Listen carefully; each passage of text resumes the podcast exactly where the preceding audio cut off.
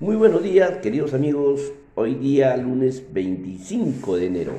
Su informativo tiro de hoja seca. Bien, queridos amigos, agradecido a Dios por todas estas cosas de poder comunicarme y saber que ustedes se encuentran en perfecto estado de salud en compañía de sus honorables familias.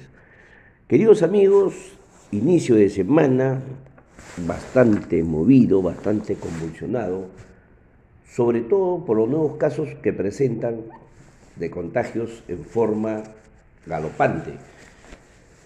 Hoy día vamos a tocar dos temas interesantes recogidos de, de una plataforma virtual que se denomina Consulta Amigable del Ministerio de Economía y Finanza, donde eh, extraí una data donde explica eh, la eficacia del gasto público en el año 2020. En esa plataforma virtual pueden encontrar muchas informaciones muy relevantes. Me parece importante en forma rápida, precisa y concisa, darles esta información. Y en el segundo aspecto, el segundo tema, vamos a tratar, complementando al tema del día sábado sobre los temores a la vacuna. Y en esta oportunidad, como les comento, vamos a, a explicar la, qué significa la externalidad. Es decir, el daño que provoca a un tercero sin, sin este recibir una compensación. Bien, queridos amigos, empezamos con nuestra información actualizada. Eh, Minsa reporta casos en el mundo 96.555.803, fallecidos 2.101.303. En Perú, la cifra es de 1.093.938 casos, fallecidos 39.608. Desprendemos las cifras Lima, presenta 487.906 y Lima presenta 17.439.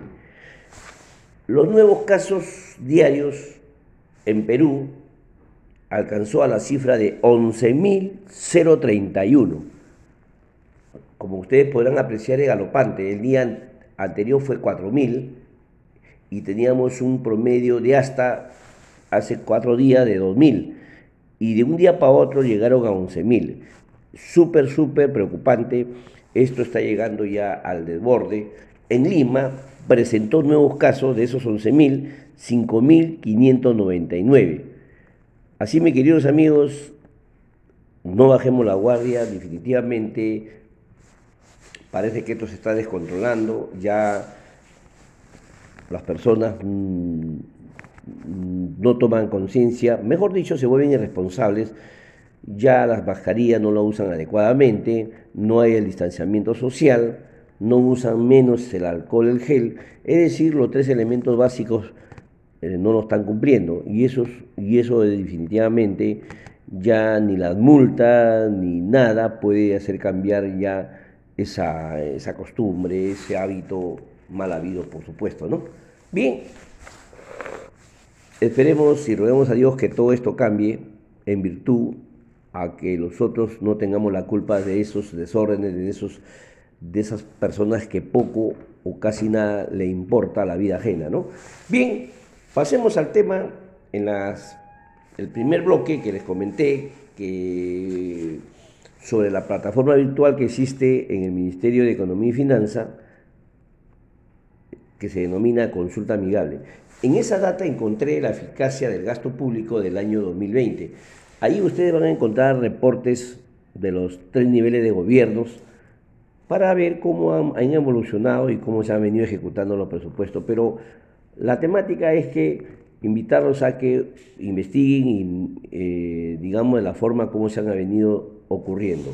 Y la eficacia del gasto público está definida, entre otros aspectos, por la capacidad de ejecutar el presupuesto asignado por las entidades públicas en sus distintos niveles del gobierno. Frente a este, es conocido que los gobiernos subnacionales tienen una enorme responsabilidad sobre la gestión del presupuesto público. No obstante, en los últimos años persiste un problema de ejecución del gasto a nivel regional y local que impide la adecuada provisión de los servicios demandados por los ciudadanos.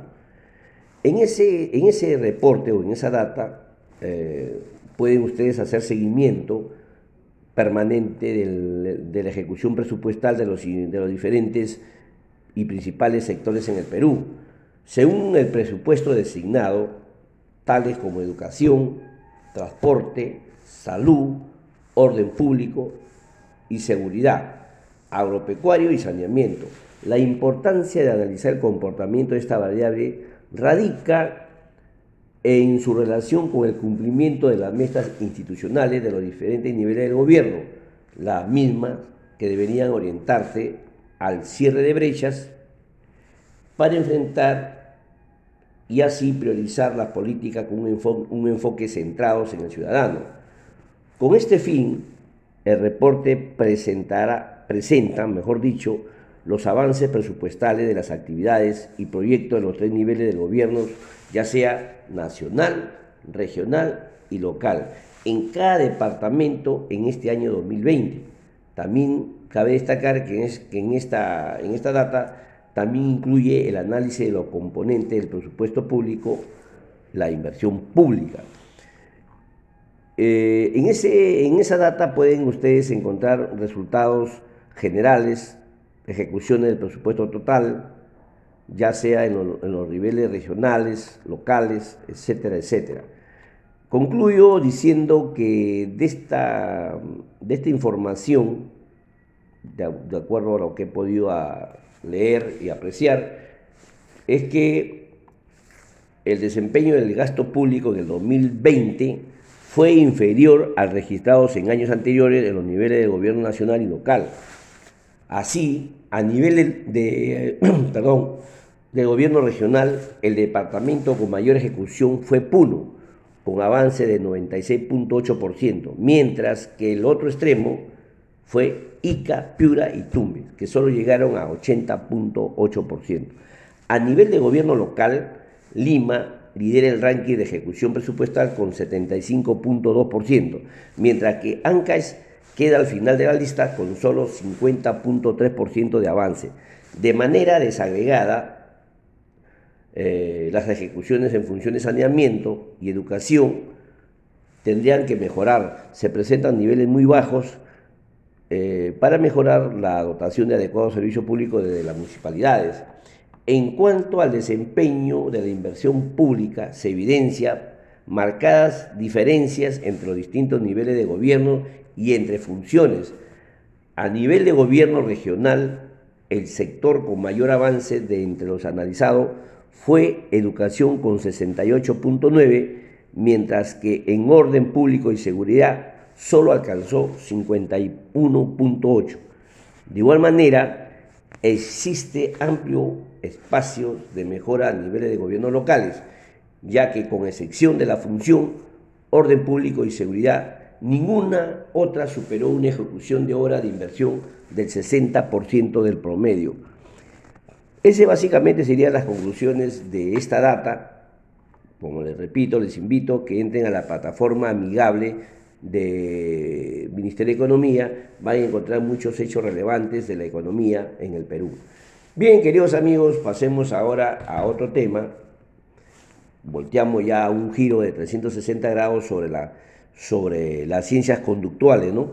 Y el día sábado eh, explicamos brevemente el temor que los ciudadanos, perdón, podrían eh, ellos eh, vacunarse, ¿no? Y hicimos una explicación recogida de las ideas de un reconocido psicólogo.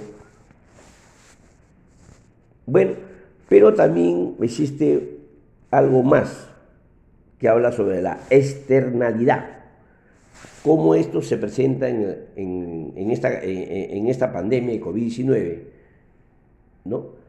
Y la externalidad aparece cuando una persona natural o jurídica realiza una actividad que hace un daño a un tercero quien no es compensado por el daño. En el caso del COVID-19, el impacto es negativo. Existe un tercero que es contagiado, por lo que la externalidad es negativa. Quiere decir que no, no existe un costo que pueda reparar, ya que esa persona fallece, que no tiene nada que ver con esta persona que en un momento asintomática decide no usar mascarilla y acude a, a una aglomeración y se contagia y contagia a un tercero sin que este último sea culpable o, o se haya cuidado. De eso se trata la externalidad. Vamos a plasmarlo con ejemplos cotidianos para poder tener la idea de qué estamos hablando. Pensemos ahora en el ruido y el motor defectuoso de un vehículo. A través del tubo de escape arroja un humo que es respirado por terceros y nadie tiene que ver entre el carro y su dueño. Nadie lo compensa por los problemas generados por el aire que tiene que respirar y si no existe una normativa adecuada, seguirá existiendo el ruido y la contaminación a través de los gases producidos por, por este o muchos vehículos que conlinden. Otro ejemplo, una mina opera en cierto lugar y los desechos tóxicos, producto de un proceso productivo, son arrojados a un río y contamina el agua que algunos kilómetros más allá sirven a un grupo de agricultores para regar sus sembríos. En este caso, los agricultores reciben el daño sin que ellos participen de la producción de la mina. En los casos de los ejemplos, todos son negativos, pero también hay positivos, como los efectos positivos sobre todo la población de una campaña de vacunación masiva. La vacuna definitivamente corregirá desde el Estado la externalidad negativa que, que provoquen los ciudadanos. De esta manera, la externalidad es una falla del mercado, pues el problema de fondo es quien toma una decisión no considera los efectos externos de su comportamiento. Ante ello, ante esa conducta, el Estado interviene para corregir el mercado e intenta influir sobre su comportamiento para proteger los intereses de los afectados. Es la llamada solución pública. En el caso de la mina, los gobiernos pueden poner un impuesto por tonelada producida de modo de reducir la producción o regular. Así, mediante la regulación se puede hacer que ciertos comportamientos sean obligatorios o prohibitivos. En el caso del COVID-19, castiga a aquellos que salen durante el toque de queda. Desde luego que las opciones se piensan en función de los afectados, pero el asunto no es tan simple como parece, pues existen distintas opciones y cada una de ellas tendrán costos y beneficios. Todos sabemos que la vacuna está por llegar, sabemos en teoría que es la solución a la pandemia y a la externalidad que le estoy explicando. Me parece que para aligerar la carga del Estado, lo que podemos pagar, debemos pagar a una opción privada. Así liberamos una vacuna para aquellos que no tienen los medios y la necesitan, al igual que nosotros. La población total estaría inmunizada más rápido, según esta, esta, esta, vía, esta teoría. Se ha generado un debate sobre el tema.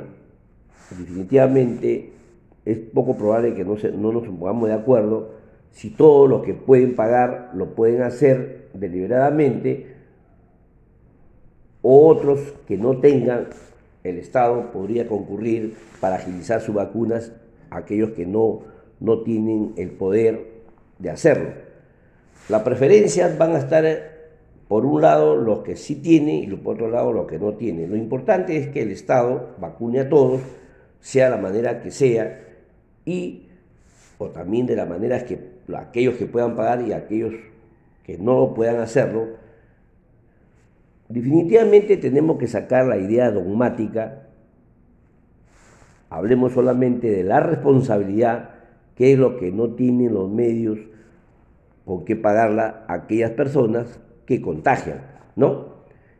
Y finalmente, tenemos que llegar a la solidaridad donde todos tenemos que estar vacunados, sea de una manera u otra. bastante comunicación sobre los efectos secundarios de la mencionada vacuna para romper todos los temores. Así que mis queridos amigos, siempre leyendo un poco sobre la ciencia conductual referidos a estos temas, ¿no? Y les invito a leer blog de importantes psicólogos que hablan al respecto, ¿no? Y ayer, el día al sábado, les hice el comentario de uno de ellos muy importantes, cómo plaman sus ideas, ¿no? Bien, queridos amigos, ese es todo por hoy. Eh, bueno, en Perú, las tasas de intereses en depósito cada día más bajas, asomándose a ser negativas.